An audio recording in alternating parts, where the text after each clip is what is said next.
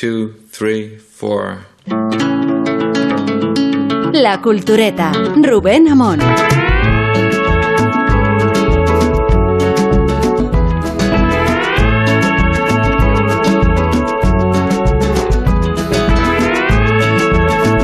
Ya sabemos que la Cultureta no es un programa estrictamente de actualidad, pero tenemos que tenerla en cuenta, por ejemplo, esta semana, cuando a todos nos han impactado tanto las imágenes de la matanza civil de Bucha.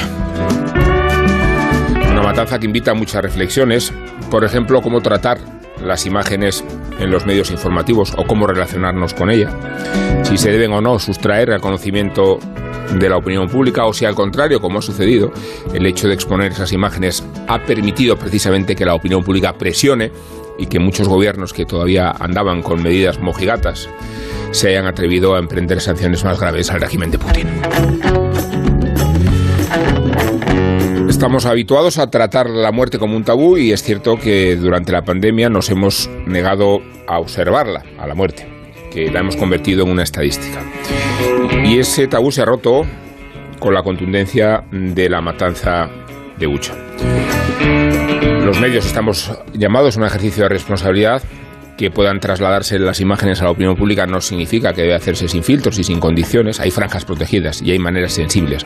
De hecho, a veces imágenes menos explícitas tienen más contundencia que las imágenes más explícitas. Todos sabemos a cuáles nos referimos. Todos hemos visto El hijo de Saúl y como escondiéndolo todo en realidad se puede llegar a ver todo. Otra cuestión es si estamos insensibilizados y si ciertas imágenes ya ni siquiera nos producen impresión por lo anestesiados que estamos o porque nos preocupa más casi la muerte de un cervatillo o de una mascota que la de un propio ser humano. Y hay otro debate que tiene que ver cuál es la iconografía de una guerra, qué símbolos la identifican. Y naturalmente desde el momento en que Zelensky se fijó en el Guernica, en España lo que se produjo fue un debate bastante provinciano sobre la idoneidad del símbolo. Y lo que no se puede discutir es que el Guernica es un símbolo. Un símbolo de la brutalidad de una guerra, un símbolo de la brutalidad contraída hacia, hacia un pueblo indefenso. Y una obra, la de Picasso, que sirve para representar todas las desgracias y todas las tragedias y todas las guerras. Comentábamos en la cultureta matinal la semana pasada que el propio cuadro de Picasso está inspirado en el de Potemkin, en alguna de las escenas más desgarradas y más desgarradoras. Así que los culturetas nos vamos a ocupar no de la polémica provinciana, nos vamos a ocupar de la iconografía de una guerra. Empezando por el telar de Hastings, que cuenta la última victoria de la invasión francesa en territorio de Albión, o el fusilamiento del 3 de mayo, o la imagen del soldado de Robert Capa, o el día después de Auschwitz, o la niña desnuda de Vietnam. Todas las imágenes que nos remiten a la guerra y a su iconografía. Esta sí que es una cuestión cultureta y esta es una sugerencia que hizo Guillermo Altares, a quien saludo en primer lugar, por orden alfabético y por sensibilidad a este asunto. Guillermo, ¿cómo estás? Hola, ¿qué tal? Buenas noches. A tu vera está Isabel Vázquez. Buenas noches a todos. Y enfrente de Isabel Vázquez está Rosa Belmonte. Hola, buenas noches. Y no con nosotros, pero sí con nosotros está Sergio del Molino. Digo que no con nosotros porque no comparte estudio, pero sí con nosotros porque está aquí y aquí se va a personificar con su voz. ¿Qué por tal, suerte, Sergio? Por suerte para vosotros que no compartís mis miasmas, así que me Sí, estás muy mal de salud. ¿no? Está realmente mal, ¿no? Estoy, eh, estoy en las últimas, pero no os voy a dar fotos para no herir la sensibilidad. Para no, no- Bueno, hay, hay estos debates sobre la mesa, no sé cuál os interesa más. Eh, desde luego, es- es- las guerras tienen una iconografía y todos las identificamos con una imagen y hay imágenes que resumen más que otra circunstancia lo que haya podido suceder en un conflicto militar, Willy. Sí, sin duda. Yo creo que, casi todas las imágenes de la guerra en el fondo parten de, de, Goya, incluido el, el- propio Guernica, eh, que es la iconografía máxima de la guerra. De este debate sí me interesa mucho y siempre me ha interesado hasta qué punto se puede mostrar la brutalidad de, de- de- de una de una guerra en, en- en- en imágenes, ¿no?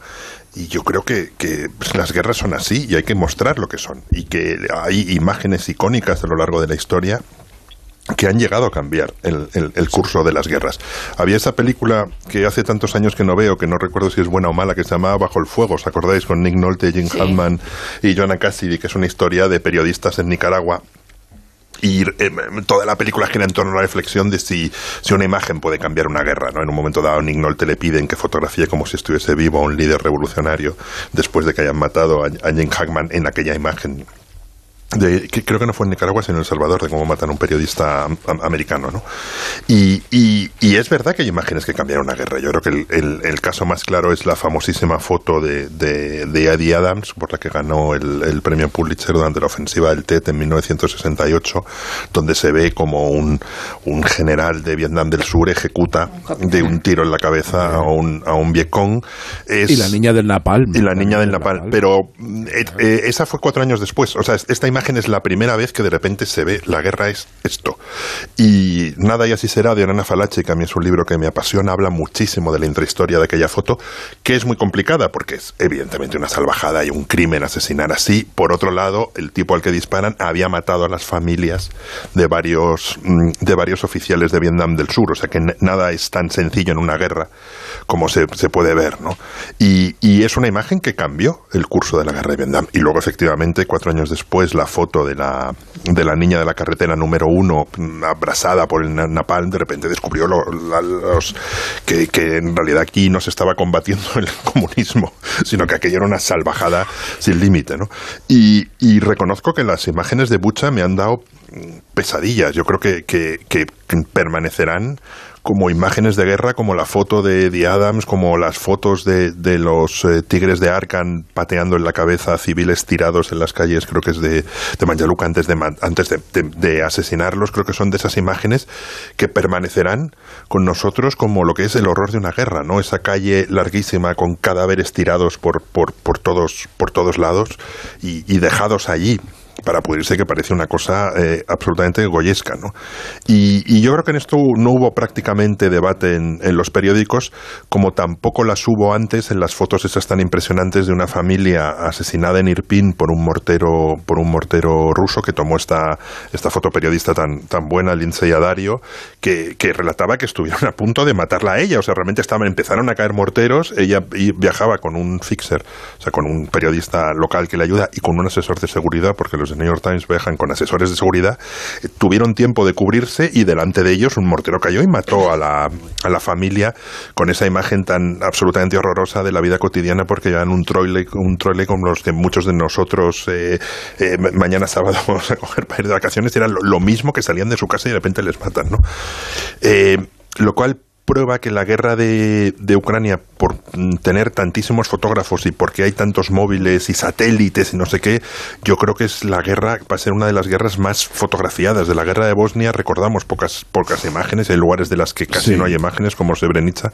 En cambio, yo creo que de Ucrania habrá muchísimas imágenes de, sobre, todo. y, sobre la, sobre, perdona, Sergio, solamente a propósito de lo que estaba diciendo Sergio y de la, de la avalancha de, imágenes, creo que se impone como, eh, además de, poder hacer una relación, digamos, de esas imágenes que están de manera indeleble eh, eh, instaladas en, en, nuestros, en nuestros recuerdos, creo que el, que el debate, o por lo menos mm, lo que yo me pregunto durante todos estos días al ver las imágenes, no es tanto el mostrar las imágenes como son y, para, para, para, la provocación de, de para, digamos para el estímulo al que están al que están orientadas que es despertarnos la conciencia y, y, la acción por parte de los de los pues eso de los de los gobiernos inactivos sino el tratamiento de las propias imágenes en el tema en el terreno informativo. Yo creo que hay una hay un debate que, que, no estamos teniendo que es el hecho de el, cómo lo recibimos y cómo los propios eh, informativos eh, sobre todo los telediarios eh, me refiero a los los,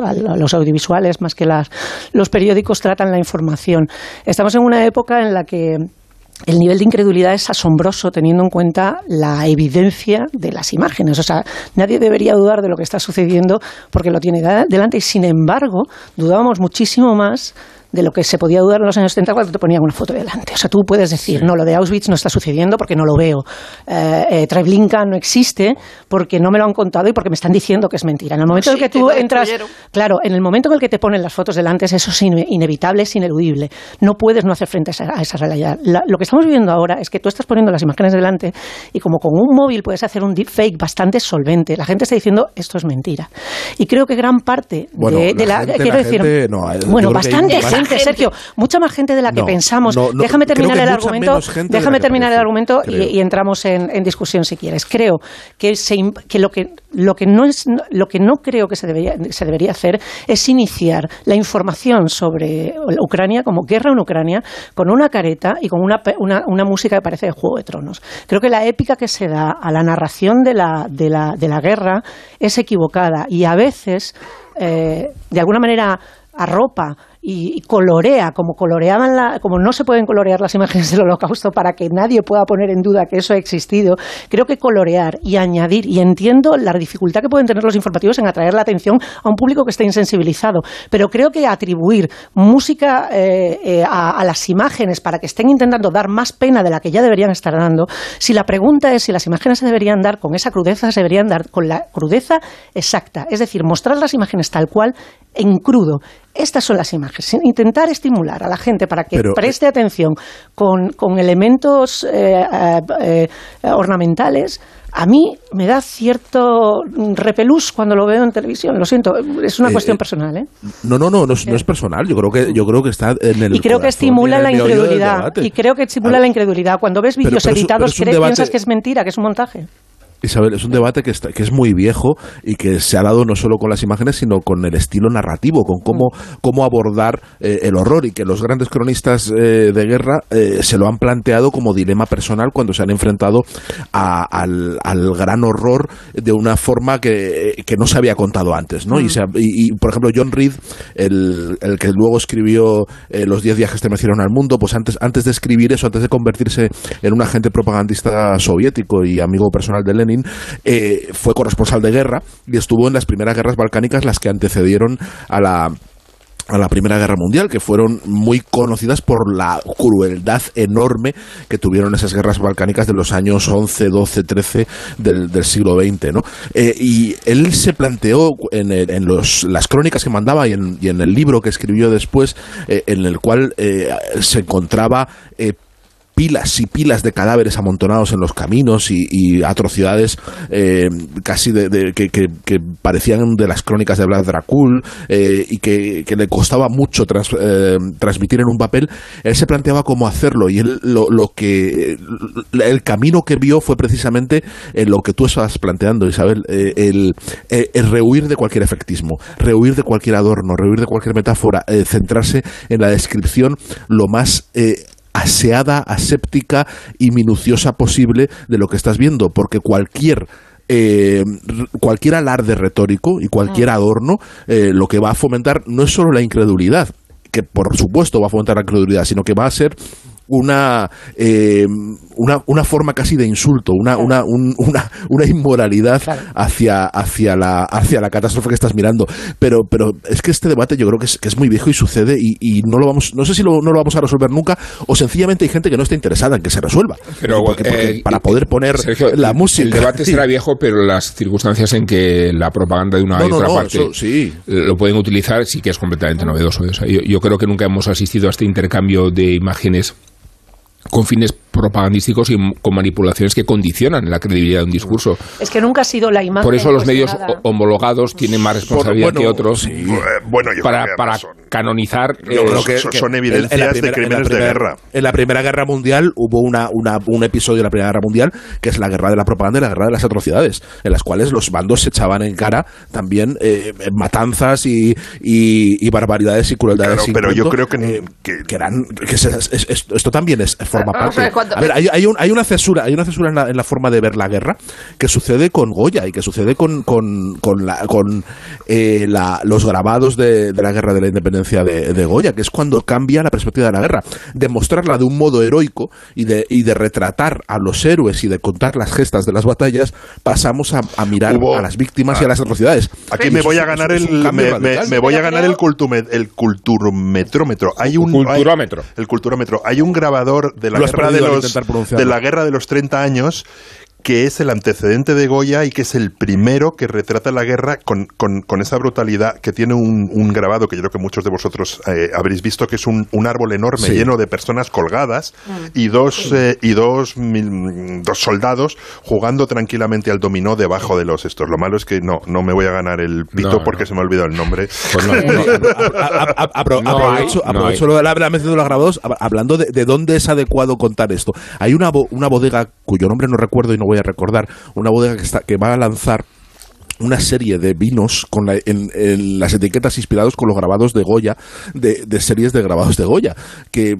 ahora pues pueden parecer, o sea, de 200 años después, a lo mejor nos parecen unas obras de Artinanes, pero yo el hecho de, decir, eh, deme una copa de niño empalado, o deme, por favor, quisiera probar el cupás de, de, mujer violada por, por mamelucos, eh, no sé, no, sé si es el, sitio más adecuado, una botella de vino para, para, para poner esas, esas fotos. Y, y, hay un momento en el que ya dejamos de percibir lo que son, se convierten en paisaje pop, dejamos de, de, percibir el horror que, que, está detrás de eso. Y pasa con todos, ¿eh? Y pasará con la niña de Napalm, que a lo mejor dentro de 50 años hay, hay un vino estupendo que se llama la niña de Napalm, eh, Cabernet Sauvignon, estupendo.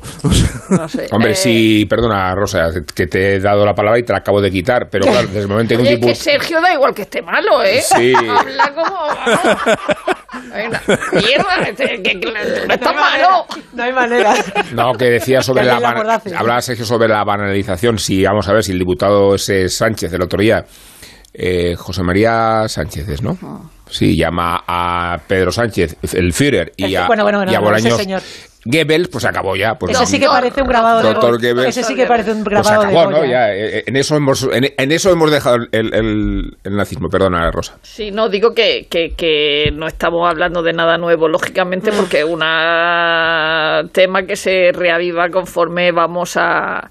Eh, viendo imágenes, es decir, que la tuvimos con la del niño muerto en la, en la playa turca y la, y la, y la tenemos ahora. Y en el fondo, no se trata tanto de la guerra, de las imágenes de la guerra, como de las imágenes de la muerte, porque la muerte la tenemos escondida en tanatorios. Eh, no está a la vista a la vista de todo. Y luego cuando se acusa esto es sensacionalismo, sí hay un poco de sensacionalismo en el sentido de que, como ha dicho Isabel, se le pone música a, los telediarios y eso no, no, no, deberían darse cuenta de que no, de que no debería ser así. Eh, sensacionalismo había eh, cuando la matanza de Puerto Urraco, informe semanal, informe semanal, informe semanal, no estoy hablando de otra cosa, hace, hace un reportaje del, del, velatorio de la niña encarna Cabanillas y la cámara se acerca al ataúd con cristal de la cara de la niña. Eso es sensacionalismo. Eso es obsceno. Además es una, profanación. Y es una obscenidad con la, con la muerte. Pero claro que mostrar imágenes de guerra eh, eh, tienen que mostrarse porque eso es lo que está pasando y sobre todo en este momento de dudas y de gente que te, que te está eh, diciendo que eso no ha existido. Y, y, claro que hemos tenido que ver las fotos de, de los campos de concentración de los campos de exterminio, de esa gente famélica eh, hecha esqueleto, de los montones de muertos todavía sin quemar, ni enterrar, ni nada. Es decir, todas esas cosas hay que verlas para saber qué, qué, demonio está pasando. Y luego yo no sé quiénes son los árbitros de lo que es admisible y lo que no es admisible. Y desde luego lo que es información es información. Y luego tenemos que darnos cuenta de que ahora mismo eh, es verdad que los periódicos ahora mismo se cortan mucho. Eh, yo me acuerdo en los años 70 eh, ver publicaciones verdaderamente brutales, por ejemplo, del, del, del accidente de, los rodeos. esas fotos del accidente de los rodeos, o sea, esas fotos en interview eran... Pero también tengo que decir que cuando veía de más pequeña esas imágenes no me impresionaban y conforme pasa el tiempo me van impresionando más. Tienen un halo de, irrealidad. Sí, pero ¿cuánto queréis que eh, estamos, dada nuestra cultura audiovisual que se abastece de muchos géneros y que puede llegar a confundirnos, ¿no? La realidad con la ficción. Tenemos una noticia, un archivo audiovisual gigantesco, ¿no? Eh, discriminar la ficción de la realidad eh, eh, de la cultura del videojuego, de los puestos que estamos a, escenas violentas en la ficción? ¿Y cuánto, y cuánto en realidad eh, es mucho mejor conmovernos desde imágenes más conceptuales. Ponía el ejemplo del hijo de Saúl porque desde luego la conmoción venía de lo que no se veía, ¿no? esa especie de percepción. Y la información previa que tienes sobre lo que está sucediendo. Para que eh, la insensibilidad hacia la sobreexposición que hemos vivido en mm. determinados ámbitos informativos no te preserve de, del impacto que de verdad te tiene que producir una noticia como esta, ¿no? Y por eso decía que durante el de la matanza de Buchan han salido otras imágenes más conceptuales que han tenido un efecto poderosísimo porque despiertan la, la foto del llavero. Del llavero, bueno, la foto del ciclista, la foto de los perros junto a los cadáveres. Lo de la matanza de Bucha, hay una cosa impresionante que es que no son solo fotos fotoperiodísticas, sino que son evidencias del Tribunal de la Haya. Yo creo que es que esas fotos estarán, son pruebas documentales de una absoluta mm, atrocidad, que es una cosa que, que, de nuevo yo creo que no, no, no ha ocurrido. Eh, bueno, en la guerra de Vietnam sí había muchas evidencias y hay fotos de ejecuciones, hay todas las burradas se, se fotografian en la guerra de Vietnam, que fue hasta ahora una de las últimas guerras en que los fotógrafos pudieron viajar libremente. Eso lo cuenta Michael Gen en sus despachos de guerra. Tú firmabas ahí, te subías a cualquier helicóptero, o sea, a cualquier posición, acompañabas a cualquier unidad, por muy burra que fuese esa unidad. Y desde entonces los americanos se cortaron, se cortaron bastante. Eh, y, bueno, incluso en la Segunda Guerra del Golfo, que había muchas unidades empotradas, eh, no, no, se veían. Yo recuerdo en, en Irak una de las cosas que me impresionó es que me enseñaron un vídeo los soldados que habían grabado de la batalla del aeropuerto que veías muertos por todos lados. O sea, era un vídeo... Esto, que dices es completamente cierto. O sea, yo recuerdo viendo Generation Kill que tenía esa, esa, o sea, que hacía esa reflexión que es con la cantidad de periodistas empotrados que habían en las, en las unidades en los, y en los convoys, tengo muy pocos recuerdos de, de o sea, escritos, evidentemente, pero no tengo imágenes. Fue, una guerra también diferente porque lo que hicieron en realidad los. O sea, hubo combates, pero en muchos casos las unidades iraquíes se replegaron, mm, colgaron los uniformes militares y se fueron a la resistencia y la guerra de verdad. En Faluya, por ejemplo, sí hay imágenes de los dos contratistas linchados, ¿no? Pero lo de, lo de Bucha, incluso en el fotoperiodismo de guerra, es, es bastante increíble. En cuanto a la falsificación, eh, la imagen seminal del fotoperiodismo de guerra, que es el miliciano fotografiado por Robert Capa, muerto en, Cerro Muriano. Que fue una foto de chiripas. Hay, eh, claro, pero hay, es una, pero hay un debate eterno y interminable sobre si esa foto es auténtica, si es un montaje, si el miliciano muere, si no. O sea, se han publicado libros, artículos y ni siquiera está claro dónde se lo, hay, lo hay porque había muchos, porque había muchos montajes, ¿no? Porque había otro, otro fotógrafo famoso eh, eh, español, en este caso, de la Guerra Civil, Agustín Centelles, eh, montaba fotos en las calles de Barcelona. Hay, hay, una, hay una serie de fotos de combates de, lo, de los primeros días de guerra en julio del 36 que están montadas y, y además es evidente que podía pillarse el truco porque está disparando desde un lugar desde donde se cruza el fuego. pero, la foto de Cerro Muriana, yo, he leído análisis que es en, Córdoba, análisis y análisis sobre si no puede caer así si le disparan mm. porque tiene el fusil. Y bueno, al final es, es una foto icónica de la guerra y es cuando, en, cierta medida, es verdad que las primeras, eh, la primera guerra fotografiada, bueno, la primera guerra fotografiada yo creo que es incluso en la comuna hay fotos, o alguna, no, la, alguna de las rebeliones. La guerra de la guerra, de Crimea, hay muchas guerras, fotos de la Primera Guerra Mundial, pero realmente la Primera Guerra que en la que entra el fotoperiodismo y ocupa de esa manera tan brutal las, las primeras páginas de los de las revistas que entonces este, era, estaban en su apogeo es, es la guerra civil la guerra civil española ¿no? y es curioso porque Robert Capa mm, casi no fotografía combate, siempre estaba en primera línea, es verdad que, que, era un, periodista que casi siempre estaba en primera línea, pero si os fijáis en sus fotos, que yo creo que tengo, pues se pueden tener en casa 20 libros de, de Robert Capa, eh, la foto del, del miliciano de Cerro Muriano es una foto bastante extraordinaria como lo son las de la playa de Omaha, porque Robert Capa, pese a estar en primera línea, fotografía em, em, milicianos cansados, niños, la famosísima foto de, de, Madrid en el Puente Vallecas de aquella casa que se acaba de rescatar, con los niños sentados en la puerta de una casa machacada por, por la metralla. Robert Capa es, curioso, ¿no? Porque él eh, no sentía que para que tú tuvieses que sentir la guerra, tuvieses que fotografiar la acción militar.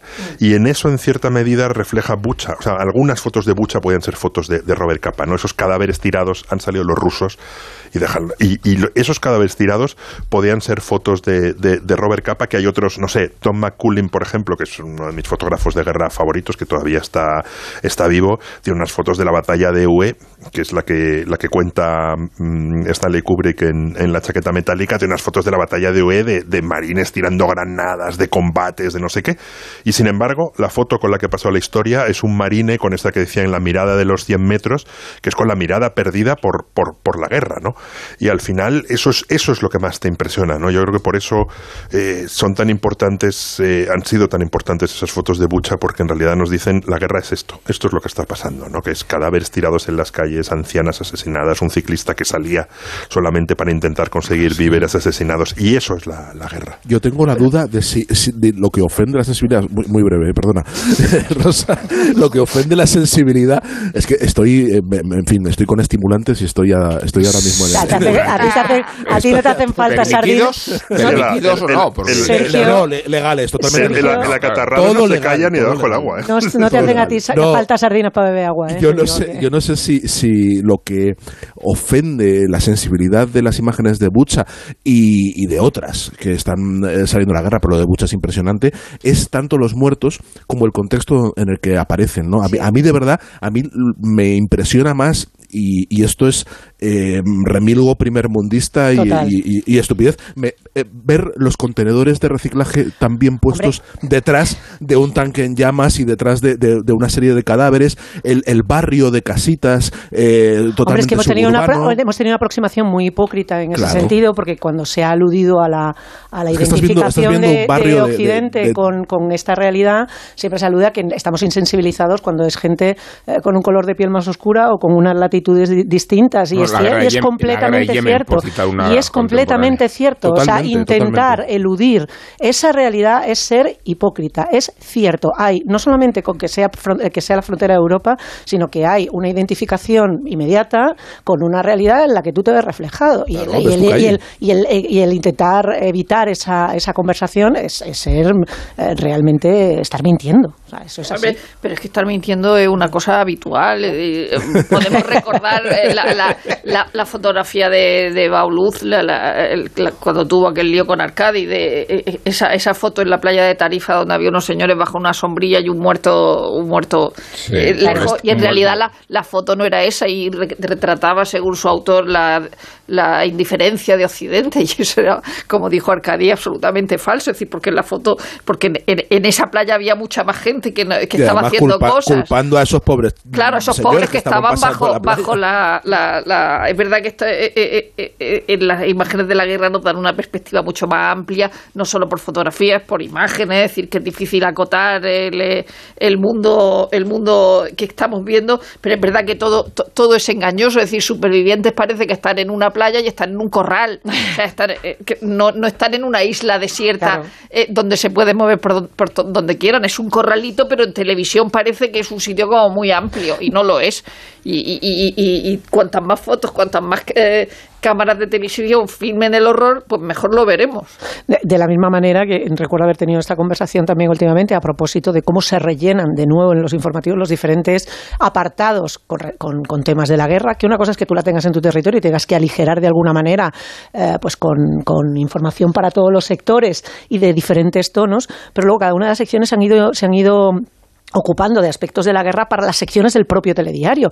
Y la que corresponde, por ejemplo, a los refugiados, hay, hay, también piezas que son bastante mm, vergonzosas. O sea, cuando tú ves a los críos llorando, los niños lloran porque echan de menos a sus padres. Un niño de dos años que está llegando después de esa caminata puede llorar por prácticamente cualquier cosa. El, llanto de un niño es desgarrador independientemente de las razones. Entonces, poner a un niño a berrear en, en, prime time puede que tenga un efecto de conmoción, pero no, tiene, no no remite a, una realidad evidente. Ese niño no está llorando a lo mejor por la caminata, a lo mejor está llorando porque, yo qué sé, pues le han quitado el juguete de la mano. Y luego hay que recordar que en realidad a las televisiones le encantan los muertos. Que, ah. que, cuando Rosa María Calaf se, quejaba de que le iban quitando. A las televisiones le encantan los muertos. Le iban quitando. Carmen Sarmiento. No, voy a Tenemos ya la frase de la semana. No, estamos de acuerdo. Cuando Rosa María Calaf se iba quejando de que le quitaban continuamente, cuando todavía estaba en sus quintos pinos del corresponsal, le iban quitando minutos de información información internacional, los telediarios se la quitaban, y entonces eh, decía, ¿pero cuántos muertos?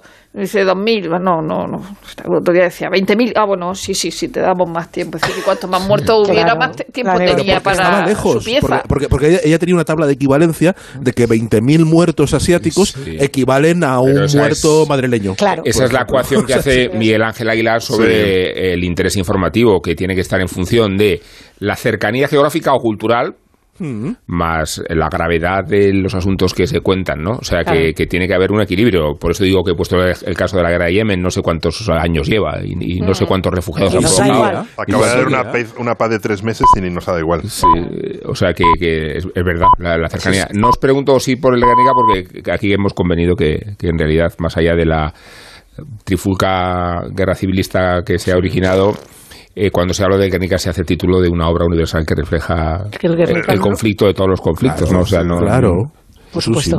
Yo las, los intentos de, de, de, quitarle importancia a esa analogía me parecen tan estúpidos y tan absurdos, o sea, intentar sacar de nuevo cualquier tipo, llámalo paracuellos, llámalo como te dé la gana, o sea, me parece tan estúpidos. Eh, eh, Arcadi también escribía sobre esto esta semana, sobre la inoperancia de intentar volver a sacar equivalencia como si esto volviera a ser un símbolo local. Es que, es que trasciende el hecho local. Guernica no, no pertenece ya a Guernica. Pero es que es un poco ¿os acordáis de Poderosa Afrodita del personaje de Michelle Rapapop? Que dice, dice, he visto la lista de Schindler. Dice, esos eran los judíos, los judíos, ¿y cómo se llaman los otros? qué cabrones los nazis, decía, sí, eso, los nazis, qué, cabrones, qué, cabrones, Es que eso, es un poco el, nivel del debate sobre el bombardeo de la Legión Cóndor, uno de los primeros bombardeos de, la historia, no el, no el primero, porque hubo, ya hubo muchos en la Primera Guerra Mundial, los primeros bombardeos clarísimamente contra, contra civiles, y justamente hoy hoy se ha bombardeado una estación de una estación de tren llena de civiles, o sea que es, es una guerra contra los en gran parte es una guerra contra los contra los civiles, eh, que es como hace las guerras Putin, ¿no? Pero el, ojo que ha habido justificaciones también de que Guernica tampoco era para tanto porque al fin y al cabo está intentando pararle los pies a los aliados de Stalin, eso se ha visto esta semana. Es, un símbolo poderosísimo el Guernica por la belleza del cuadro y también porque entiende lo que es la guerra moderna y ese bombardeo es, es la, la, es, es, la guerra moderna. Luego tendremos los, los V2 contra Londres, tendremos Dresde, tendremos la destrucción de Berlín. Eh, o sea, eh, vamos a seguir al, Alepo, Grozny, eh, Sarajevo. O sea, la, el, Guernica es la guerra moderna. Esos bombardeos de, de, hierro, esas tormentas de hierro. De la, Segunda Guerra Mundial. De la Segunda Guerra Mundial. Como la de Ucrania podría ser de la tercera. de la tercera, sí, sí. Que de hecho Manuel Leguineche tiene un libro sobre la Segunda Guerra Mundial que es, se me acaba de olvidar su, creo que se llama Tierras de Infamia pero no, no, estoy seguro, es un libro viejo y desgraciadamente es catalogado, que la primera frase es la Segunda Guerra Mundial empieza en mi pueblo, Guernica. Esa es la, primera frase del, del, libro de mano. Pues de Guernica habla Miguel Venegas en su sección de hoy, eh, partiendo con la excusa o la razón o el pretexto de Nicolás Telecuna. Nicolás tenía 24 años el día en que los nazis bombardearon Guernica. Pero él estaba del otro lado. La guerra lo había encontrado en San Sebastián y el bando franquista lo había llamado a listas. Él se había presentado voluntario para camillero y así pasaba la primavera de 1937, mientras la Legión Cóndor sobrevolaba Guernica y dejaba sangre y escombros. El mundo se sobrecogió, pero los aviones no pararon. El 11 de junio, un mes y medio después, las bombas cayeron en Frugis, a 13 kilómetros de Guernica. Allí se encontraban las tropas franquistas paseando con tranquilidad bajo un sol inusual la policía motorizada interceptó en Bilbao un mensaje del comandante de las tropas. Estamos sufriendo un ataque de aviación amiga con numerosas bajas. Ruego les ordenen retirarse. La acción dejó 116 muertos, entre los que se hallaba el joven camillero Nicolás de Lecuona. España perdía un artista notable, un pintor, escultor, fotógrafo, diseñador y dibujante, entregado a las vanguardias, aplaudido en Madrid y San Sebastián, miembro de la Escuela de Vallecas, el dadaísmo, el futurismo y la Bauhaus. Con 19 años había hecho su primera exposición. Fue en su pueblo natal, Villafranca de Ordicia. Lecuna llamó mucho la atención por sus colas inspirados en el deporte. Recortaba fotografías de los periódicos con futbolistas golpeando y guardametas estirados hacia el cielo. Sustituía los balones por relojes y creaba historias en un solo plano, con enormes piernas de mujer cortando la escena. La mujer, el deporte, la muerte y la guerra salpicaron la extensa obra de Lecuona durante los cuatro años que duró su carrera como artista. Y después, como a tantos, le llegó el olvido. Picasso publicó su Guernica y la barbarie pasó a la historia del mundo y de la pintura. En 1979, Nicolás de Lecuona renació gracias a una historiadora de la UNED, Adelina Moya, que recuperó su legado en una exposición itinerante. La crítica de los 80 la devolvió el prestigio de los museos. En 2004, la obra fue expuesta en el Museo Reina Sofía, a unos pocos metros de otra obra de la misma época, mucho más grande y famosa, el Guernica de Picasso. Hoy su pueblo natal, Ordicia, tiene una plaza con su nombre, donde se puede admirar el ayuntamiento y la fundación fotográfica que trata de llevar el testigo. Cada año se organiza un concurso fotográfico con su nombre. Su compleja obra se puede contemplar, una extraña ventana a un mundo nuevo de hace casi 90 años, en que futbolistas, atletas y bailarinas componían cuadros locos y bellos, en un mundo que se iba a terminar bajo las bombas. ¡Viva el Rasque Diem! ¿El Rasque Diem? ¿Y eso de qué va? De multiplicar la emoción, de encontrar risas hasta en una galleta, o de ver que en tu horóscopo siempre dice que vas a pasártelo bien rascando. Hay muchas maneras de vivir el momento al máximo con los rascas de la 11. Y además, desde solo 50 céntimos, puedes ganar hasta un millón de euros al instante. Rasque Diem, rasca el momento. A todos los que jugáis a la 11, bien jugado. Juega responsablemente y solo si eres mayor de edad. Alquiler, acción de alquilar, negocio por el que se cede una cosa a una persona durante un tiempo a cambio de una rentabilidad. Seguro, objetivo, es cierto, libre y exento de todo peligro o riesgo. Si piensas en alquilar, ya sabes, alquiler seguro. Llama ahora al 910-775-775. Alquiler seguro. Protección a propietarios. PlayUzu es un casino con más de mil juegos. ¿Más razones? Slots como Wolf Gold o Starburst. ¿Más? Ruleta en vivo. ¿Más? El dinero que ganes será siempre tuyo. Y sin retirada mínima. No hay una única razón por la que PlayUzu es un casino único. Hay muchas. Juega ahora en playuzu.es. Solo más 18. Juega con responsabilidad. En Onda Cero, La Cultureta. La vigencia del Ramadán y del periodo de Cuaresma que nos ocupa representa un buen argumento para estudiar las complejas relaciones entre la religión y la gastronomía, aunque las restricciones hacia el yantar y el beber ya formaban parte de las preocupaciones de los filósofos presocráticos. Incluido Pitágoras, cuya sensibilidad hacia las cuestiones matemáticas y metafísicas no contradicen la beligerancia con que el sabio de Samos renegaba de los placeres del cuerpo y del paladar. Digamos que por ahí va el capítulo inaugural de Gastrosofía, sabroso ensayo de Eduardo Infante y Cristina Macía, que indaga en el maridaje de la gastronomía y la filosofía. Gastrosofía. Acuñó el híbrido. Aquí se podría poner un culturómetro, sí, vamos a ponerlo. Eugen von Werst en 1851. Y lo hizo para despenalizar el pecado de la gula, despojarlo de la mojigatería propiciando así una elegía hedonista a la comunión entre el buen comer, el buen pensar y el buen vivir, escriben Infante y Macía en su recetario. Recetario quiere decir que la gastrosofía, el libro, tanto expone la dialéctica de los pensadores más hedonistas y más sobrios, como aloja los menús que mejor los identifican a unos y a otros, desde el revuelto de trigueros y erizos de mar que podía comerse Aristóteles, hasta la sopa de pollo de Maimónides, un pensador judío cordobés y universal, que advirtió en la comida todas las cualidades terapéuticas y saludables que hoy aconsejaría un nutricionista, incluido el rechazo a las harinas refinadas y el alef de la dieta equilibrada. Tiene sentido insistir en el adjetivo equilibrada porque el ensayo de gastrosofía empieza con la lujuria de Rabelais, pero se recrea con los pensadores que atribuyeron a la comida el mejor espesor cultural y el mayor desafío a la contención y a la mesura.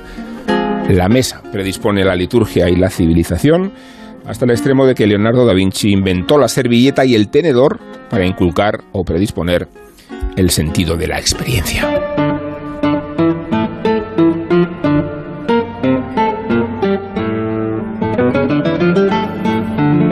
No se trata de alimentarse ni de saciarse al estilo de Pantagruel, sino de llevar al extremo el acontecimiento sensorial y sinestésico. Infante y Macía ponen el ejemplo de Kant. Nadie más sobrio, ni despegado, diríamos, de los placeres extremos, ni más ha llegado, en cambio, al rito de la buena mesa, por la calidad de la vajilla y la finura del mantel, y por el esmero con que organizaba la lista de invitados y los platos que definían el menú. Un buen almuerzo en grata compañía reconcilia el bienestar físico y moral, decía el filósofo de Königsberg en el contexto de las veladas epicúreas. Cuidado, epicúreas no quiere decir que las comidas frugales de Kant degeneraran en bacanales hiperbólicas. De hecho, el pasaje de gastrosofía que alude a Epicuro redime la palabra y la obra del filósofo de la campaña de desprestigio con que lo degradaron los estoicos y los cristianos.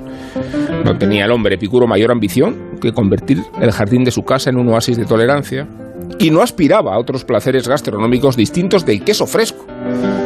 Más que el precursor de los banquetes romanos, deberíamos ver en Epicuro el santo patrón de los alimentos bio y orgánicos. Esto escribe Macía Infante y la extrapolación resulta tan atractiva como convertir a Marx en el primer anatemista de la comida basura, enfatizando incluso la ferocidad con que el capitalismo tiraniza la precariedad de los ingenuos consumidores. El sistema no solo produce basura, sino también al consumidor basura, puede leerse en gastrosofía. Como es la producción la que determina el consumo, es lógico encontrar en nuestros mercados bienes que no satisfacen a ninguna necesidad previa, ya que es la necesidad la que se crea artificialmente. La comida, bajo las condiciones capitalistas de producción, se convierte en un espacio de alienación. El proletariado de hoy no tiene tiempo, por eso no come, sino que se limita a engullir un alimento que no promueve su salud, ni la conversación del ambiente, ni la justicia social. Este pasaje en clave marxista que escribe Macía Infante no contradicen que Engels celebrará sus 70 años con 12 docenas de ostras, 12 docenas de ostras y 16 botellas de champán. Haz lo que digo y no lo que hago, sugería Descartes en alusión a la flaqueza de su espíritu y a las contradicciones de un racionalismo que no le impedía abandonarse a los excesos etílicos.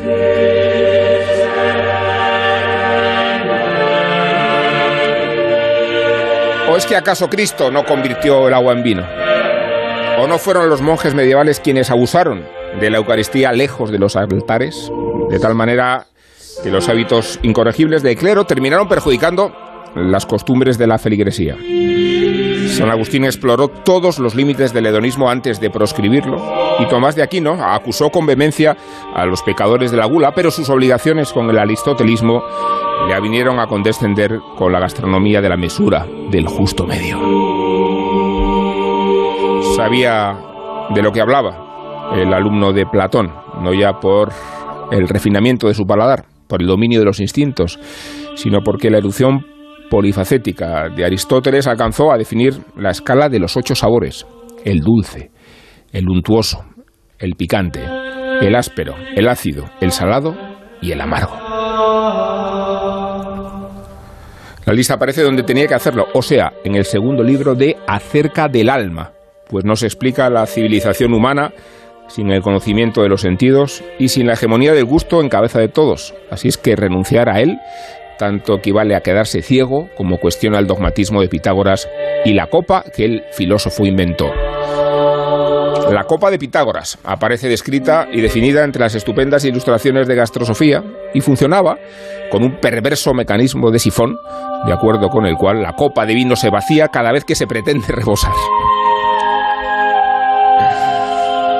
Así no hay manera de emborracharse. Con estas complicaciones no hay forma ni por tanto de comprender el idealismo germánico. Eduardo Infante y Cristina Macías sostienen que la única manera de aprender con H y aprender sin H a Hegel con H consiste en someterse a los efectos del alcohol.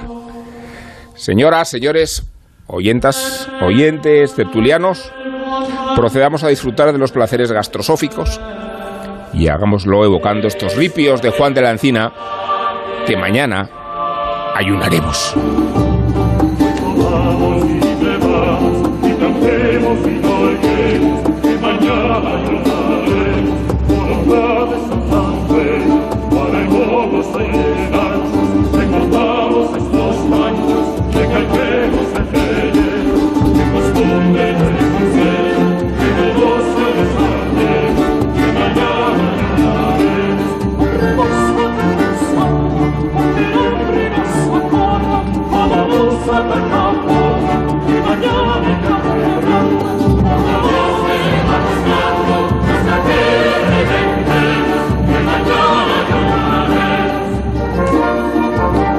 Son fechas para promover y promocionar el consumo, sino para promover y promocionar la abstinencia, pero nosotros en este programa siempre estamos a contracorriente. Así que mañana ya ayunaremos, pero hoy comamos y bebamos. No, pienso ayunar mañana. no pienso ayunar. Oye, que, que, pues que Viernes de Dolores. Ah, bueno, ya hemos sí, pasado. Claro, Viernes de Dolores, sigue siendo ya, vigilia, ¿eh? O sea, en sábado. Le has, le, le- le has dado un repasazo a, a Gastrosofía. Le has dado- y- pero pero eh, hay- es que tiene muchas más. Está lleno. Es un libro que está Es lleno de curiosidades. Sergio, Es muy, muy Es divertido. Sí, sí, sí, sí, sí. La verdad que, que no, no imaginaba que fuera tanto cuando lo propuse. No imaginaba, la verdad que me, me sorprendí yo mismo. Que, a, a- a mí me, me ha gustado mucho la parte de, de- de los presocráticos porque confirma un poco la teoría eh, que, que va junto con la de que todo es western, que la filosofía se acabó en los presocráticos, ¿no? Cada, de- cada vez más, ¿eh? cada vez más, o sea, no llegó llegó llegó ¿Lo de la Platón, comida o lo del western? la- la- las dos, las dos cosas. La, la, llegó Platón y lo fastidió todo, ¿no? sí. Fue una cosa. eh, eh, pero la locura de Pitágoras, la locura de los pitagóricos, Las para habas, los cuales. Pero la- eran- las eran habas. Las el, mayor pecado eran las habas, pero lo mejor son las teorías de por qué, ¿no? La- las hipótesis que llegan siglos después, que dice que es porque eh, el obispo Hipólito, en el siglo III, dice que si, que si se mascan las habas, se escupe la pasta y se deja al sol, a los pocos días emiten un olor semejante al semen. Que dice, y- dice ¿cómo, ¿cómo llegó a, a comprobar esto? Su eminencia, ¿cómo? O sea, es- es- eh, y- y las afirmaciones del obispo Hipólito que decía, si se entierra una haba en flor y a los pocos días se, se desentierra, vemos cómo adopta la forma de la pudenda de la mujer y después de un examen detallado veremos la cabeza de un niño creciendo junto a ella, lo cual me recuerda un poco al plato este de Mugariz que han Sí, hecho. que es como un el feto, plato sí. del, del feto que, que- que era, era una cosa privada ¿no? y demás pero es verdad es, es impresionante porque yo- a mí no se me habría eh, ah, ocurrido asociar la, la filosofía con la comida. Se te ocurre asociar la literatura el cine Mm. evidentemente eh, otra- otras cosas pero los discursos de, de la filosofía con la comida eh, no y hay, y hay muchísimo no la, las- la- la obsesión de Leonardo da Vinci en sus sucesivos fracasos por intentar eh, crear el bulli antes del bulli no por intentar crear es- la alta cocina y fracasando estrepitosamente porque, porque los florentinos eran unos zafios y no les gustaba nada lo que, lo que hacía, que les dieran eh, el- los platos bien emplatados y en raciones finas y estéticas, ¿no? Y, y- y que hace un decálogo, en los cuadernos de cocina de Leonardo hace un decálogo de cómo comportarse en la, en la mesa, en las cuales incluye algunos mensajes, algunos consejos como que no has de limpiar tu armadura en la mesa, ni escupir en la mesa, tampoco hay que tampoco hay que hacer ruidos de bufidos, ni, ni dar codazos, eh, dice no hay que poner los ojos en blanco ni poner caras horribles, no, Hay que, Eh, re- hay que recordar, Sergio, que, el, que Quijote le dice a Sancho las cosas que no debe comer y, dice, y acaba diciéndole, y no, y no debes eruptar. Y dice Sancho, eso de eruptar no lo entiendo. No, pero, pero es que la última, la última, la, la- la- la última norma de Leonardo es y si ha de vomitar, entonces debe abandonar la mesa. No la sala, la mesa. O sea, que eso es, es mar- o sea, ¿cómo, de- cómo debía ser la Florencia de Leonardo? Eh, yo la verdad que, que es, en fin, todo lo que sea mezclar comida con, Con cualquier cultura y, cosa. la- y las alusiones de, no, y las alusiones gastronómicas, ahí eh, hablaremos ahora un montón en el cine y de, y de la serie que vamos a hablar ahora y de todo. Eh, me parece que es, un, es, es una fiesta. A mí me, me, me da hambre, me pongo contento, me, me regocija, me, me encanta encontrarme eh, en la, gente cocinando en el cine y gente cocinando en la literatura y comiendo y disfrutando. Eh, son, son momentos que me parecen muy gozosos y me da mucha pena cuando pasa un libro entero y nadie cocina y nadie come, y nadie come nada. A, a mí me encanta la historia de la comida y he leído bastante porque es muy entretenida y porque si hay algo que para combatir el, el nacionalismo identitario es la historia de la comida cuando vemos que, que- que todos comemos cosas, o sea que cualquier cosa que comamos es una mezcla de, de- de mil culturas que se cruzan ahí, ¿no? Y yo creo que, que uno de los primeros, el gran libro que identifica la mm, que le da la importancia que tiene la comida en la sociedad es el Quijote, Ah. con este principio de que cómo define al Quijote, le Por lo que define por come. lo que come. Una olla de algo más de vaca que carnero, salpicón las más noches, duelos y quebrantos los sábados, lentejas los viernes, algún palomino de ayuda los domingos, consumir las tres cuartas partes de su, de su hacienda. Es- y entonces eso sabes el- que en todos los restaurantes así manchegos de postín eh, tienen eso en el menú. Claro, y además eh, está muy bien porque eh, en la edición del Quijote de Francisco Rico lo traduce todo, ¿no? Entonces te dice el, el, salpicón, que era una especie de, cocido, por ejemplo. dice los, los sábados, los duelos y quebrantos los sábados. Duelos y quebrantos muchas veces era, era huevos con tocino, con lo cual ya le defines como cristiano viejo. que eso se gastaban dos, tres cuartas partes de su, de su hacienda. Pues bueno, era un señor que tenía posibles, no, no rico, pero bueno, podía pagarse la comida, que en aquella época ya era muchísimo, ¿no? Y ahí es la, inteligencia de Cervantes y demuestra el papel central que tiene la, comida en cualquier sociedad, ¿no? ¿Qué te, define, qué te define en cierta medida lo, que comes, ¿no?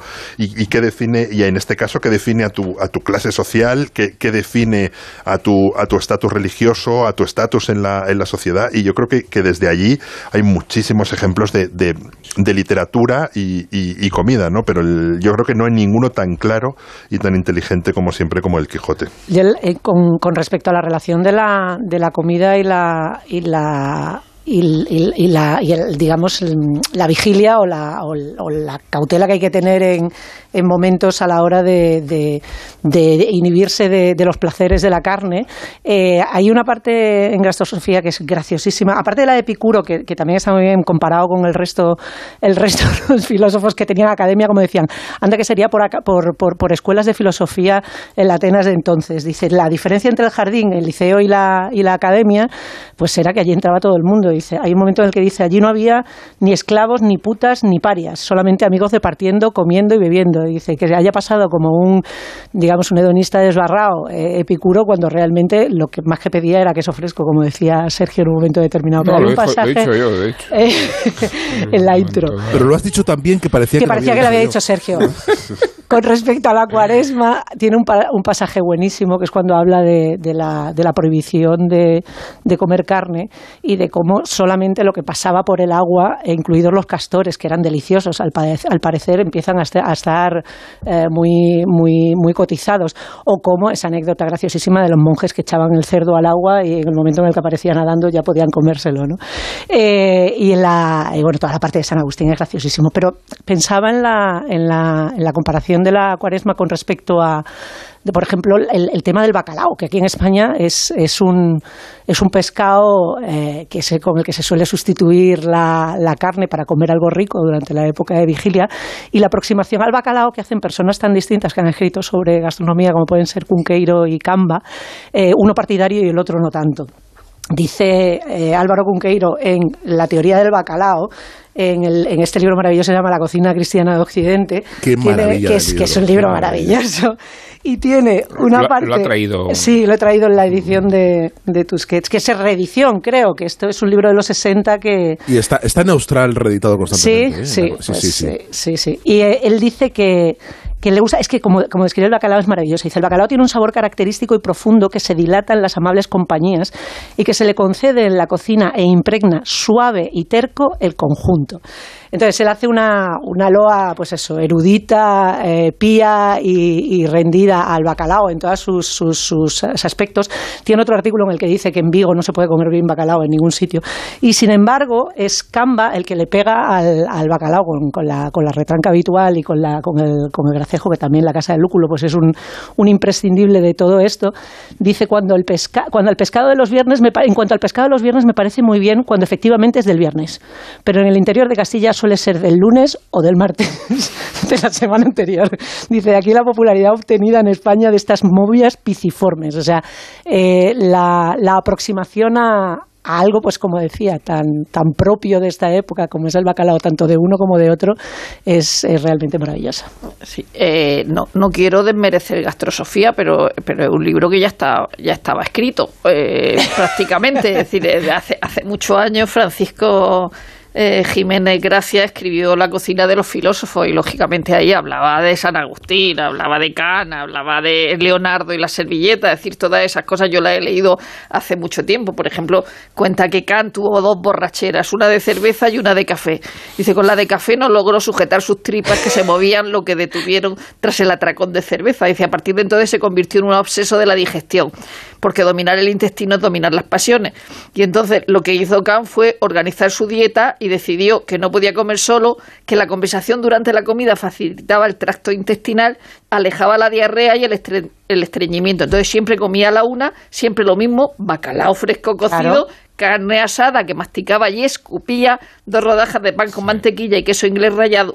Es decir, que, que, que, todas esas cosas ya se, ya se, ya se han escrito. De hecho, uno de los libros más bonitos sobre la vida de Kant es el de Thomas de Quincy, el que habla de los últimos días de Kant, con un detalle, un esmero y, la demostración de que era un personaje frugal y, entrañable. Y sobre la comida, pues claro, que ha escrito Cunqueiro, que ha escrito Pla, que ha escrito Gamba, que ha escrito Néstor Luján, su maravillosa historia de la gastronomía eh, eh, o, ya también un libro de viaje estupendo que es como las recetas de Julie, pero, pero mejor, ¿no? Es decir, hablando de un libro de viaje y de gastronomía, Rebel, Rebel mm. tiene un festín en palabras que es una maravilla, que se que del 80 se, se editó aquí mucho mejor.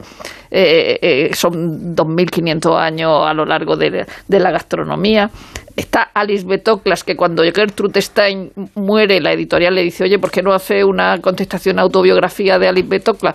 Y dice, pues voy a hacer un libro de recetas. Y entonces hizo un libro de recetas sobre las comidas que le hacían a Hemingway, a Picasso y tal, pero no solo un libro de recetas, sino que, que habla de, de muchas más cosas, incluidos los gazpachos que, de españoles que había, que había visto en sus viajes por España. Y luego siempre hay libros que se sacan de otros libros porque hay lo suficiente como para hacer un libro de cocina extrayendo eh, creo que Lorenzo Díaz lo ha hecho con el Quijote, por ejemplo, y ahora eh, hay una reedición, eh, hay una edición reciente de Nórdica de los diarios de Samuel Pepys.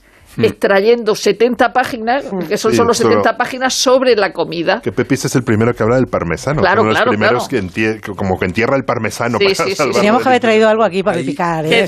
Que, en realidad casi son demasiados los libros que hablan de, de, de, comida. Y luego mi favorita de siempre, de siempre, de siempre, que es Mary France Kennedy Fisher, que es la gran escritora, que Mario Múnich, que ha muerto hace poco, fue el, de los primeros que la editó en España, eh, aunque editaba sírvase frío y cosas así, eh, cosas cortas, hasta que creo que fue debate, escribió ya la compilación de todos los libros eh, con esos títulos tan maravillosos de cómo cocinar un lobo o la vida de la ostra es muy aburrida.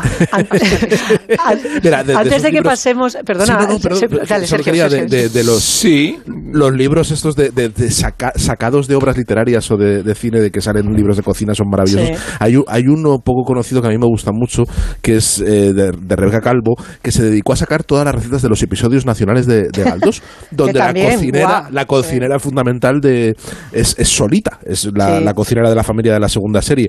Eh, y ahí eh, logró sacar casi 200 recetas de, cocina tradicional del siglo XIX que realmente son es, eh, están desde las habichuelas de Castrejón, hay, hay, paellas valencianas, hay aladroques rellenos, pececillos de loñá, sopas, sopas de ajo, por supuesto, sopa de mita, hay empanadillas toledanas, pastelillos de fogar estilo farulla, o sea, huevas de mujo. Estilo falulla.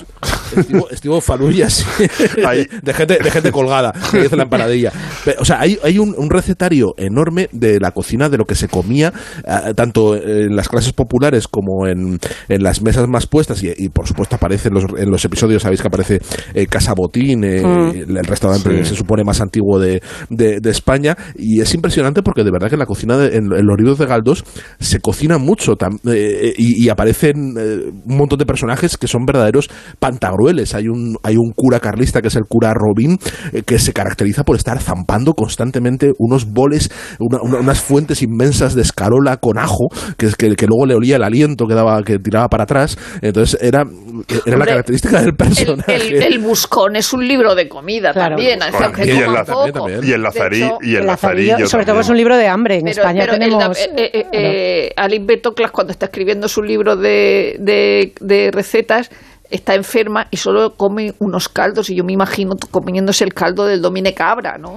de, hecho, una cosa que hemos destacado en, varias ocasiones, eh, me lo he traído también, el libro de Celia la Revolución, porque eh, mm, de las aportaciones que este libro tiene a la narración de la, de la guerra es sobre todo no solamente el hambre, el hambre se ha narrado mucho en la guerra, no se ha hablado tanto de cómo hacer comida cuando no tienes nada para hacer comida. Es decir, cómo, cómo establecen los huertos urbanos en el cerco de Madrid y la, tener que hacer unas lentejas cuando tienes cuatro mm, eh, raíces y, es la, escena, la escena de las bicicletas no son para el Eso es, y cuando están metiendo el cucharón todos, y es la embarazada mm. también metiendo el cucharón y cada uno va, va efectivamente va confesando que todos, y están sospechando de los vecinos que entran en la casa en las bicicletas a robarles el puchero. Y es ese, ese hambre, pero sobre todo lo que lo de Celia la Revolución decía, cocinar sin nada.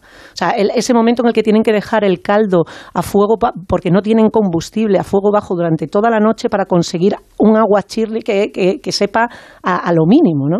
Pero y luego, nos hemos ido al hambre a la miseria. No, no, volvamos, volvamos. Mira, estamos en el festín. Mira, te hablaba, estaba pensando en las celebrities que escriben, que ahora todo el mundo tiene un Instagram y todo el mundo habla de, de sus recetas y sus tal, pues una persona eh, un poquito más atrás que era, que era un gran gourmet y que publicó un par de libros fue Hugo Tognazzi, que el, el, el, el cómico y, actor italiano así estaba. Y claro, luego eh, no, es, no, es, no es casualidad su participación en La Grande Bufata en la película de Marco Ferreri, que por otra parte es, ya que estamos con religión y con... Sí, porque yo la vi, el título original es ese. la Grande Bouffe es en francés. Decía Tognazzi que el pan ¿Eh? está bueno con todo, sobre todo con el hambre. ¿Ves? Claro. Pues él tiene un, tiene un... Rebel decía que lo que más le gustaba de la langosta era la mantequilla. a propósito de la combinación... la mayonesa, perdón, la mayonesa. la langosta es una cosa muy insípida. La mayonesa que la, la, no, que pensaba en la transgresión y en lo que supone la película de Ferreri también, que claro, que es una película que es suicidarte a partir de comer, que es una cosa de una transgresión, sobre todo teniendo en cuenta que las raíces italianas y españolas, porque esa peli está, está escrita por Azcona también, es, es un sacrilegio, o sea, el decir, es un, el, al suicidio por la gula. Eh, y la, y el, es una película además que que tiene una, un impacto brutal en Pasolini, que hablábamos hace, hace unos años, la relación de Pasolini con la comida, toda la parte de Saló está directamente inspirada en, la gran...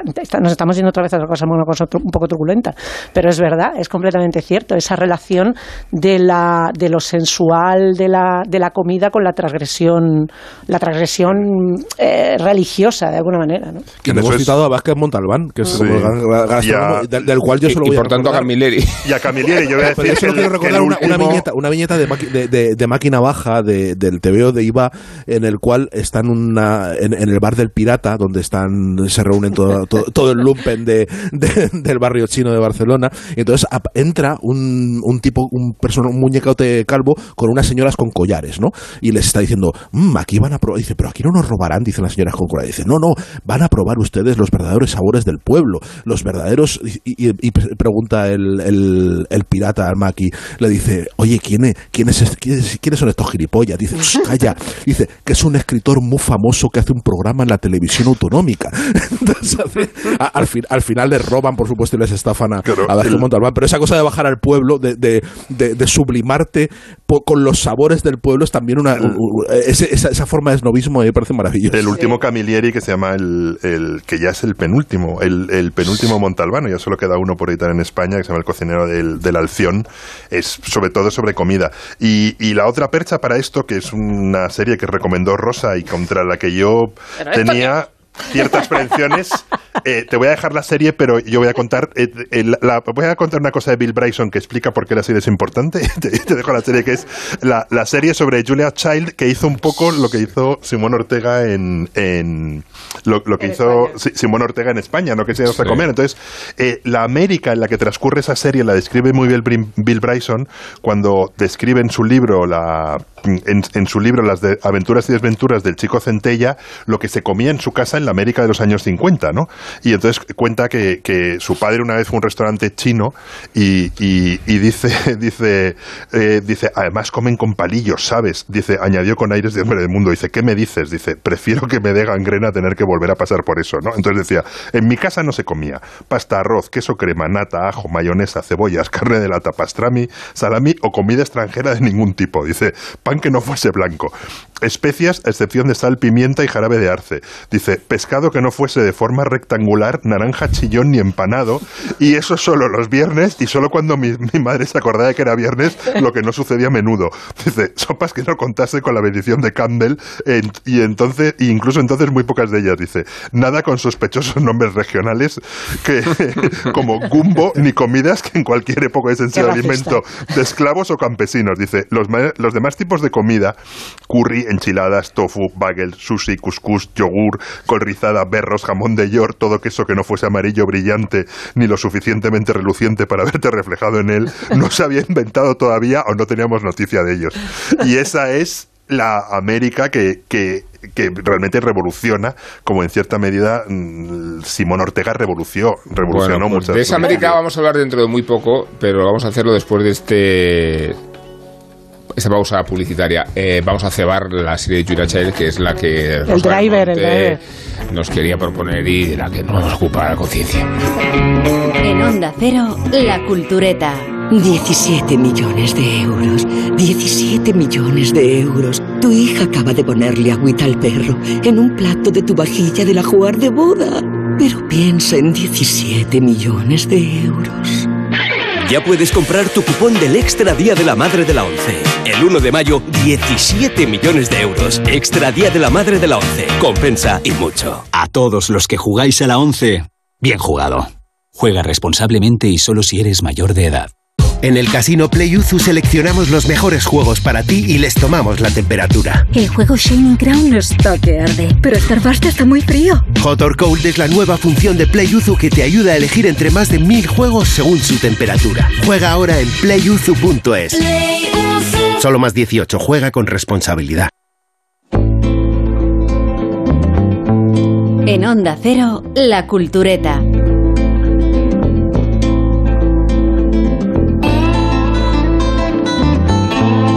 En horas de vigilia o, ya traspasadas y en tiempos de Ramadán, a estas horas se puede comer. Seguimos hablando de comida, pero vamos a hablar de comida francesa.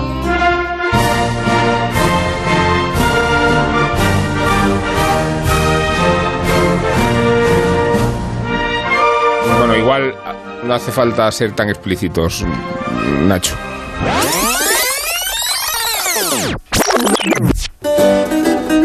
Mejor, ahora sí. Porque a pesar de que sea cocina francesa, tenemos que situarnos en Estados Unidos y en los años 50. Porque en los años 50 el ciudadano medio estadounidense tenía un conocimiento y un acceso limitados a la gastronomía francesa. Los pocos que la conocían se encontraban con dificultades para acceder a los ingredientes más comunes o la consideraban alta cocina, más propia de restaurantes de lujo. Fue en 1961 cuando dos chefs francesas y una estadounidense publicaron un libro de recetas titulado La cocina francesa. Y las autoras fueron Simone Beck, Louisette Berthold y Julia Child. El libro reunía más de 500 recetas y más de 100 ilustraciones que detallaban paso a paso el proceso culinario. Hablamos de un libro de recetas que incluye quiche, soufflé, crêpe, sopas, estofados, mousse, patés y tartas. De las tres autoras, fue la norteamericana Julia Child la que se aseguró de que todos y cada uno de los ingredientes que aparecían en su nuevo libro fueran accesibles para cualquier estadounidense de clase media. Si no estaban a disposición del público, Beck, Bechtold y Child buscaban un ingrediente sustitutorio que sí, que sí lo estuviera. Dado el éxito del libro y de las entrevistas que concedió Julia Child en la televisión norteamericana como promoción del libro, la cadena televisiva WGBH le concedió un espacio para un programa culinario que se titulaba The French Chef. Beef bourguignon. Bourguignon. French beef stew in red wine. We're going to serve it with braised onions and mushrooms and a wine dark sauce. Bueno, estofado de ternera francés con vino tinto, servido con cebolla estofada, champiñones y salsa de vino, es un plato delicioso.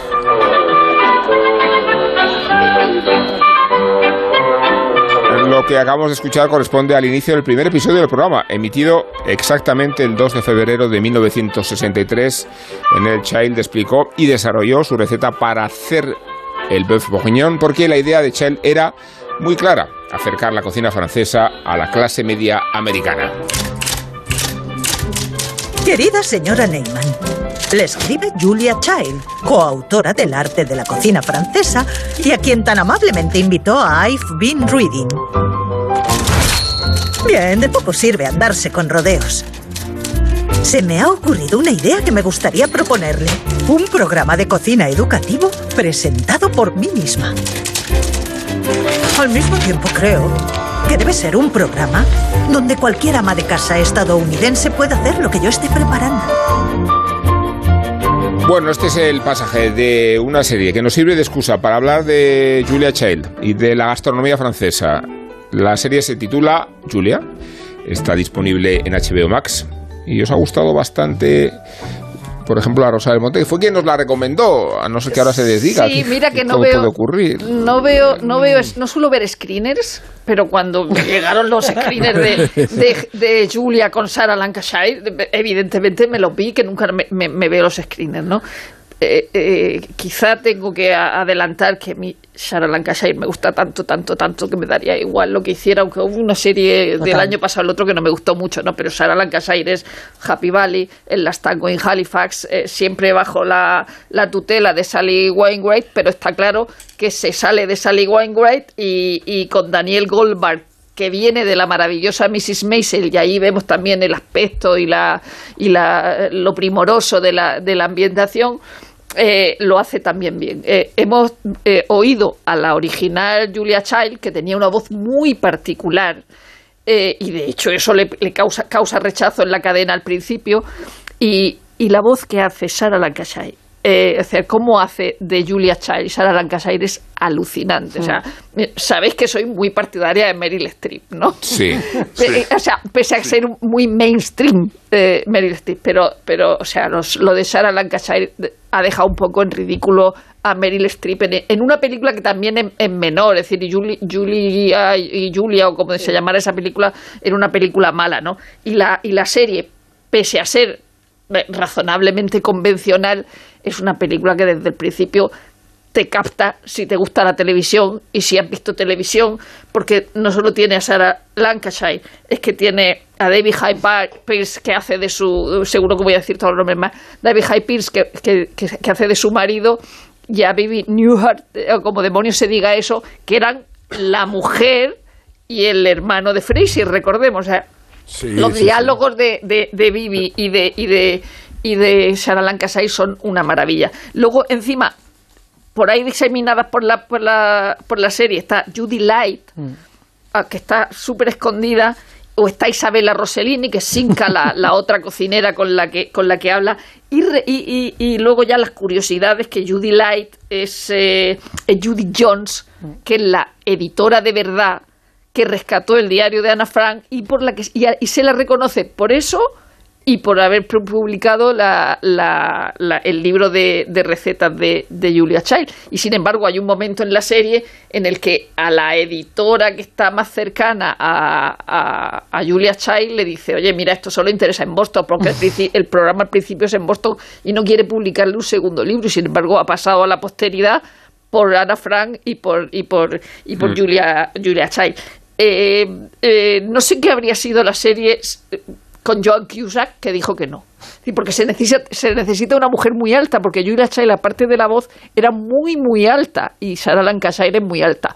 También es verdad que no era tan gorda co- eh, Julia Child como, como está eh, Sarah Lancashire.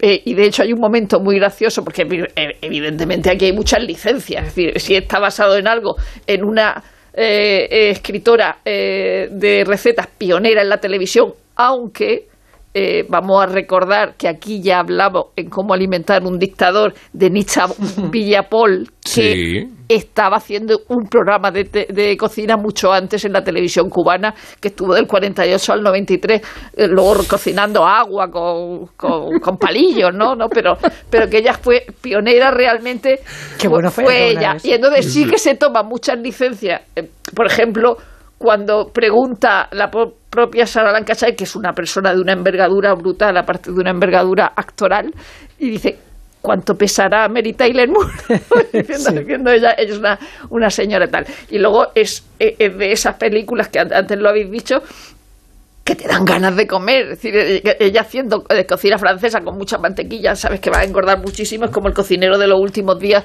que estaba cada plato que hacía que en el cine se oía mmm, pues yo en mi casa se oye mmm, aunque sea yo aunque sea yo sola. Y yo creo que es una comida fuera fuera del tiempo actual o sea es una comida todo mantequilla todo mantequilla, bueno hay un momento bueno fuera del tiempo actual en Francia se sigue cocinando bueno no, tanto fuera, fuera del estándar fuera del estándar de todas maneras hay programas que, que consisten en cómo asar un pollo que sale ella al principio con siete, ocho pollos allí haciendo una cosa graciosa. Una, viene me viene a la mente ahora mismo una, un, un, momento en Louis, en esta serie que nos gusta tanto, en la que él tiene que hacer pollo frito para una reunión de padres de alumnos o alguna cosa, ah, y él pone un bloque de mantequilla para freír, una, una un bloque de mantequilla completo para hacer pollo frito al estilo tradicional. Una de las series en las que más se come eh, y más se cocina, eh, que esté ahora mismo en, en antena, que no hemos hablado de que ha estrenado su última temporada es Better Things, que también está creada por Louis C.K. y por Pamela Adlon, y que la mitad del tiempo lo pasan en esa cocina maravillosa con Isla, y, parte de la trama siempre gira alrededor de, cómo se cocina, de quién cocina, de si lo hace bien, de, si lo hace mal, o si tienen que Francia geográficamente se divide entre los que cocinan con aceite de oliva, o sea, es la, barrera del, del olivo y, la, y, la, barrera de los que cocinan con aceite de oliva y los que cocinan con... Esa es la, barrera cultural de Europa. No, porque hay, hay, hay sitios de Europa Europa eh, donde no se cocina. O sea, yo, yo siempre he tenido sí, ganas de... no comen. Hombre, no, no, no, no, comen, no sé, yo me acuerdo una vez en, en, en Copenhague, ciudad preciosa, que de repente eh, em, eh, nos pasamos delante de un restaurante famosísimo y resulta que había una mesa. Y entonces la carta era como, como mm, eh, pan tostado con salmón. Y entonces esto es como uno de los mejores restaurantes o, o, al, o, albóndigas de Ikea. Es que es como, frontera, muy, es como muy, muy, muy terrible, ¿no? Y esa frontera, Willy, entre, entre la mantequilla y el aceite es la misma que entre la cerveza y el vino. Es, lo iba a decir justo yo Es, lo mismo. O sea, que hay esa escena maravillosa en la serie que demuestra lo que, lo, que, lo que Julia Child y lo que los buenos libros de cocina hacen por una, ah. por una sociedad. De hecho, hay muchos historiadores de los libros de cocina que demuestran hasta qué punto un, buen libro de cocina puede cambiar la, la esta o la obsesión de la comida mediterránea, que es cuando invitan al padre de ella, que es un cabronazo, de mucho cuidado a comer, y entonces está comiendo con cerveza y le dicen, no, pero coma usted esto con vino. Y entonces le convencen y con un burdeos maravilloso empieza a echarse, empieza a echarse hielo, hielo al vino, ¿no? Y, te das cuenta que eso es, esa cosa de, de, Bill Bryson de, de, una sociedad cerrada hacia las, una parte hacia las innovaciones. Que también aporta la, la, serie es la, la, parte del, del padre que, que, yo no lo recuerdo de la película. Es verdad que la película de, de Nora Ephron no la, hace mogollón que la vi y, no recuerdo que, esa idea de que ella era rica de familia. O sea, que ella tiene, eh, es, la mujer de un diplomático, se recorre toda Europa. Y ella fue claro, espía. pero que ella tiene ese, digamos, esa carta blanca para también hacer un poco lo que le viene en gana en una época en la que mm, no todas las, las esposas tenían esa, esa, esa libertad, porque ella tiene, en el momento en el que le va mal, le, le, pide al padre. De hecho, eh, esa idea que también está en la serie de ver a la familia que toma el TV dinner, o sea, que abre una bandeja, la mete en el horno y ya está hecha la cena, que es lo que altera Julia Child, es una cosa que se le echa en cara posteriormente, sobre todo en la última, en, ya, poco más adelante, en los, años 70, con la segunda ola de feminismo, porque lo que le dice es, estás mandando a las mujeres a la cocina otra vez para que lo que habían resuelto con un precalentado o con un precocinado, ahora se tienen que tirar cuatro horas viendo hervir eh, el, el beef bourguignon, ¿sabes? Entonces, eh, es es súper interesante cómo una serie tan amable y tan disfrutable como esta va a abordar ese tipo de temas. En el último episodio que se ha emitido también eh, presta atención a, una, a otra de las, de las cosas más incómodas del personaje de Julia Child, que es que era profundamente homófoba. Era una tía que era... Y, lo han, han, pasado un poquito de puntillas en el último episodio de manera muy hábil, porque como decía Rosa, esto tiene... Es verdad que es una serie que tiene bastante puntos, bastantes puntos en común con, con la señora Maisel, pero yo desde luego me, me está gustando mucho más las, las alteraciones que hace del propio personaje, también porque el personaje real.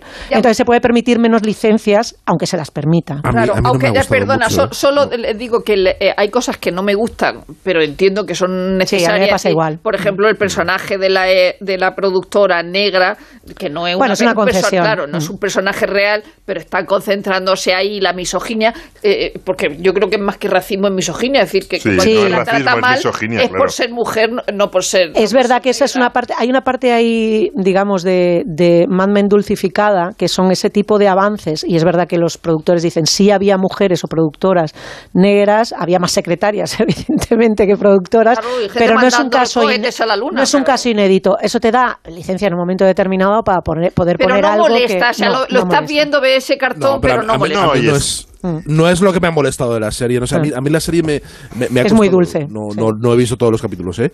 pero me, me, ha, me parece que, que eh, hay una exaltación demasiado, demasiado grande del diseño de producción y, y, y que se, se, gusta demasiado. Se gusta demasiado en la reconstrucción, ¿no? en, en, en, el, en la creación de, de, ambientes y en la, y en la caracterización. ¿Hasta dónde has llegado, Sergio? Es que, es que hay una parte que creo que tengo mucho, mucho interés en, que, en, que, en ver qué te parece. Un personaje en concreto que aparece en el último episodio. Dime cuál, he visto los dos. Un personaje. Ah, el último, el, petit, el que se titula Petit Force. Es que aparece, aparece Updike. Aparece Updike ya. Por eso ¿Aparece Updike? Claro, claro, ah, vaya, claro, claro. La voy a tener que digo, ver. Es que, digo, Sergio tiene que verlo. Vale, pues nada, pues nada, pues me, me, me ahorro mi opinión contundente. No, igual es, me, igual me es, está costando, igual la ratificas. Me está costando mucho entrar. Oye, no, que te puede no gustar, Me parece ¿eh? que hay un Claro. sí. No, no, pero, pero, pero, es que yo quiero que me guste, o sea, yo voy a favor. que Yo entiendo por qué no te no adorar a Sara Lancashire Pero- como yo. A mí me a pasa- no, no, sí, sí, o la a... adoro también, pero creo, creo, O a no, no, Jones. creo que es una no somos objetivas. es una serie que me está diciendo todo el rato, eh, está haciéndose notar. Sí, Quiero decir sí, que está, está todo el rato presumiendo de lo bien que recrea, de Pero lo Mad bien, de- Men de también lo bien- hace eso. Bueno, no es lo mismo. Pero, ma- pero Mad Mad Men Men es una había- cosa creo- extraordinaria, Era, otra es- Ah, historia, pero creo que era otra historia. Y, y no, no, no creo. Y fíjate, lo habéis comparado con, con Mrs. Maisel y a mí eh, eso también está en Mrs. Maisel, pero ahí no me molesta porque sí que veo que hay cierta retranca. O sea, que hay Yo no una cierta. Yo no, yo no estoy de acuerdo. aquí Yo Aquí, creo ve- que aquí veo, aquí, aquí veo un- demasiada. Bueno, porque es una serie de personajes que sabes que tienen razón. Pero que, que es que a mí es un género que me gusta, ¿no? De decir, ella se empeña en hacer un programa de televisión contra viento y marea y tú sabes desde 2021, que desde 2022, Que- que, que- que tiene toda razón, Bueno, a ver, que a va a tener éxito y que va a cambiar la televisión, la manera de cocinar y, y cuando la, su editora tiene que elegir entre comer con Updike o ir a ayudarla a ella, dice, esto es mucho más importante, te das cuenta de toda la industria del libro de cocina que tiene detrás, que su editora lo, lo intuye. A mí Mrs. las, series de personajes que tienen razón me gustan. Mrs. Maisel directamente es una serie de ciencia ficción. Quiero decir, si tú haces la abstracción y, la, y la suspensión y de y eso incredulidad de que esto no ha existido jamás, pues, lo que disfrute cada uno, lo que disfruta cada uno, eso está claro. Yo es cierto que me cuesta muchísimo más Mrs. Maisel porque sé que eso es, eh, es absurdo y que las licencias que se toman eh, abundan en una creencia de que las cosas fueron de determinada manera y no lo son. Y, y me termina por aburrir, porque además no refleja nada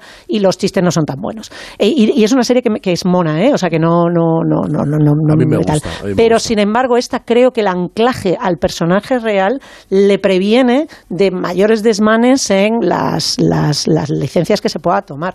Y es probable y eso y lo del Sara Lancashire, que no es baladí, o sea, cuando tú estás viendo, como decía Rosa, esa, eh, digamos, esa, ese- esa, esa primera fila, ese Dream Team, eh, y es que yo, que me re- reciten el, el listín telefónico, me da exactamente igual, o sea, yo puedo ver a Sara Lancashire hacer, mm, da igual lo que haga, vamos. De reloj de cuco, a mí Sí, me sí, da sí, igual, pero es que además a Judith Light y a Isabella Rossellini ni siquiera la sacan en, lo- en los créditos, es alucinante. Cameitos. Dice, mira tú, que es alucinante, o sea, porque yo, Judith Light eh, eh, eh, es una, eh, una cosa curiosa, eh, Fran Franz, que es el que hace del director del programa de Sí. Julia Child, el, ese tipo que tiene esa cara tan peculiar que parece un crío con, con un traje sí. encima, eh, Se que, lo regala a su mujer el libro para ver si le hace que es un bueno. chico que hemos visto en, en Dollhouse, en la serie de, de Josh Whedon, también en The Cabin in the Woods. Es un tipo con una, una, una trayectoria actoral muy diversa y muy, muy curiosa. Es el director, ha debutado este año como director de Más de Misa, de la serie que está ahora mismo en, cartel, de película. que he visto precisamente esta semana. o sea, que, que seguirle la pista porque el director ficticio del programa de Julia Child es un estupendo director de cine. Sí, decía Sergio. No, que, el personaje de Julia Child, más allá de la serie, que es, verdaderamente impresionante, ¿no? Como una espía, eh, mujer de diplomático, revoluciona la forma de comer y que es muy... Pero, pero es un personaje, no ella, ¿eh? O sea, la, tendencia que marca en, en, los libros de cocina es algo que, que es muy característico de la posguerra. Hmm. Y es algo que no tuvo el Reino Unido, por ejemplo, sí que, tuvo, sí que estuvo en Italia. En Italia hay un libro eh, que está considerado la Biblia, lo que pasa es que no tiene, no tiene un, solo autor, tiene varios autores y se va, se va actualizando y se va considerando la cuchara, ¿no? la, cuchara de, plata, La cuchara de plata, que tiene, que tiene edición incluso infantil. La cuchara de plata para, para, para niños, que eso como, como Rubén es medio italiano, lo, lo tendrá. Lo, eh, eh, es verdad que se, basa en el libro, en el libro para hacer el programa de televisión, pero lo importante en su caso, visto ahora, no es el libro de, de cocina, sino el programa de televisión. es decir, que ella consiguió decir, porque como, como, libro de. Pero el libro fue un superventas. Claro, no, no, sí tuvo mucho éxito, pero el, el, éxito grande de ella es eh, eh, conseguir mm. ese programa de televisión, porque además ella, tenía una personalidad arrolladora, es decir, que no era cualquier persona que se ponía delante de la cámara. Es un animal de tele, sí, sí, que, y que inédito, porque además, ¿quién lo va a decir? El único país que no tuvo una revolución así de, de, volver otra vez a cocinar en el momento en el que la cocina estaba desapareciendo, porque estaban nosotros, los tuvimos, y el Reino Unido, y el Reino Unido, mm. que es lo, el, vacío que luego, eh, años después, em, hace dos días, Jamie Oliver eh, retoma, y es el que empieza a hacer un poco lo que hizo Julia Child, tanto en la televisión como tal, y, recorriendo además, y, como citaba Rubén en, cuando hablaba de Gasto Sofía, citaba los pasajes de Mars sobre la cocina del proletariado es lo que hace Jamie Oliver. Dice, va, a las casas y dice, pero ¿qué, mierda coméis? ¿Qué mierda es esto? Mira, te voy a enseñar a hacer unos macarrones buenos. Que te vas y tal, cuando va a los colegios, cuando enseña a comer Con lo que tengas, además. Claro, esa revolución, eso es. Tenéis muy presente que estamos conmemorando el 55 aniversario de la llegada del soul a Europa. O sea, 55 años de la filmación de la Stax Vault Review en Noruega y de esto nos va a hablar JF León. Pese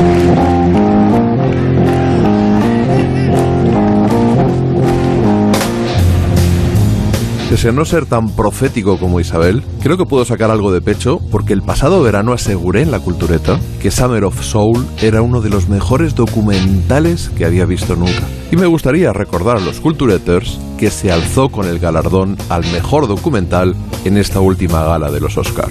Dicho esto, y por seguir con el asunto gastronómico, os apuntaré que esta canción se llama Cebollas Verdes y que Booker T and the MGs la interpretaron en este concierto justo después de otra que se llamaba Judías Pintas con Arroz.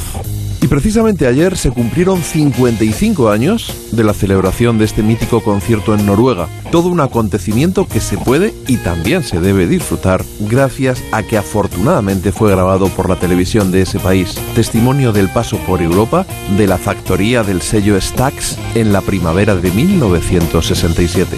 La Motown había llenado las listas de éxitos con ese soul edulcorado con arreglos y estribillos que rebosaban pop Delicioso, ciertamente, pero en el sello X-Tax de Memphis es donde se guardaba la esencia del auténtico soul, el sureño.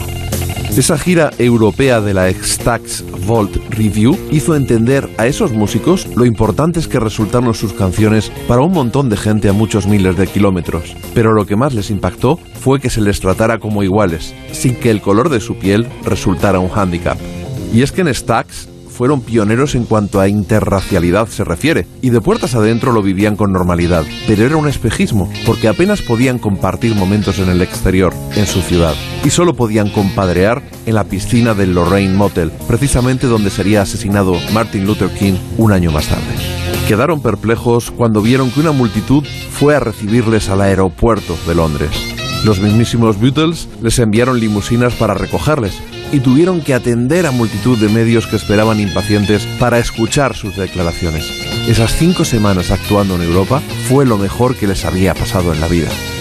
Pero hablemos del concierto, porque tras la clásica introducción instrumental a cargo de la banda del sello, Booker T and the MGs, acompañados, eso sí, por los vientos de los Marquis, saltó al escenario Arthur Conley, que estaba disfrutando del éxito gracias a su Sweet Soul Music.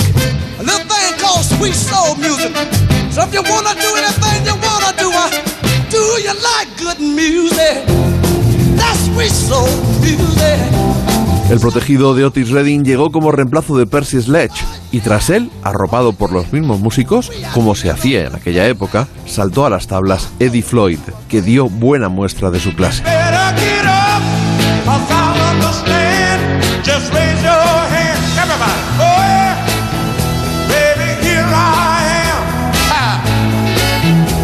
Pero la temperatura empezó a subir con Sam and Dave, dos vigorosos cantantes que se llevaban a matar, pero que se dejaban la piel sobre el escenario y que sudaron en solo 15 minutos, lo mismo que Roger Pignon, para ganar el Tour de Francia ese mismo año.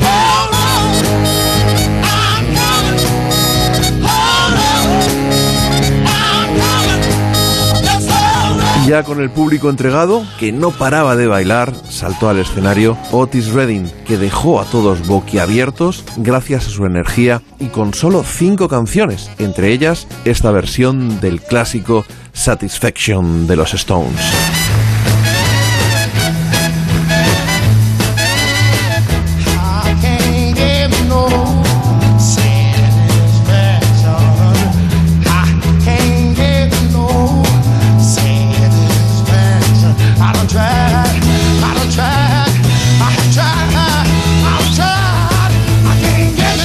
Respetado el ayuno, es verdad, pero sí vamos a respetar las vacaciones para estas fiestas. Eso quiere decir que reaparecemos con muchísimo éxito el día 22 de abril.